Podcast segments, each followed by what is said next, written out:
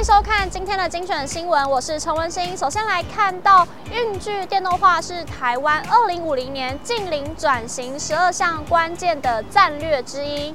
嘉义市政府近期就推出了购车补助的措施，一起来看。嘉义市政府环境保护局表示，今年度补助方案将太旧老旧车辆补助对象扩大为出厂十年以上燃油机车，凡淘汰老旧机车换购电动二轮车，合计最高补助一万四千元；新购电动二轮车，合计最高补助一万一千元；纯淘汰老旧机车，每辆补助一千元。另外，今年度更取消以前年度申请过新。换购补助之市民不得再申请之规定，期盼借由补助鼓励汰除老旧机车及推广使用电动机车。大家常说遇到好邻居带你上天堂，但是遇到恶邻居这个日子可能就过不下去了。那日前有一名网友在网络上发文说，他买了房子一年了，但近期时常被楼上的邻居所发出的噪音干扰。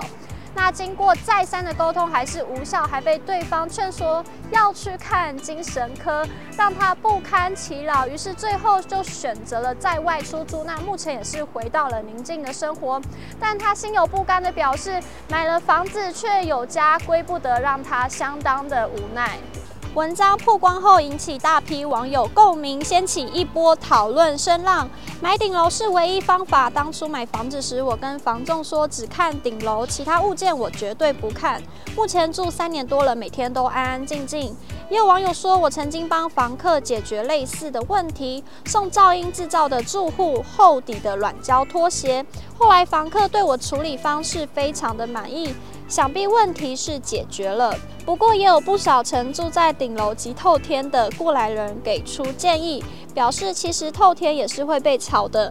我们连三栋自己的，但是也常被隔壁栋夜归吵到。如果口袋够深，我觉得独栋的应该最安静。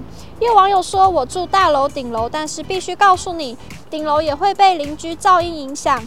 只是少了上面四户吵你，当成三户楼下四户低频噪音一样可以穿透上来。二十一世纪不动产曾经表示，大楼式的集合住宅普遍存在共振的问题，上下楼层的踩踏噪音、撞击的声响，即使有吸音材质，仍然效果有限，还是需要住户自我约束。如果担心影响楼下的邻居，可以在自家采用地板隔音法。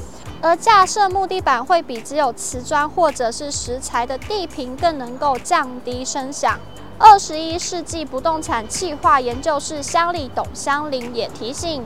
再好的隔音材质都比不上适当的自我约束。若是遇上情节更严重的噪音污染，建议可以先请社区管委会或是里长居中协调，也可透过录音录影自行收证，以及请公正第三方做证人向环保署检举等，都是自保的方法。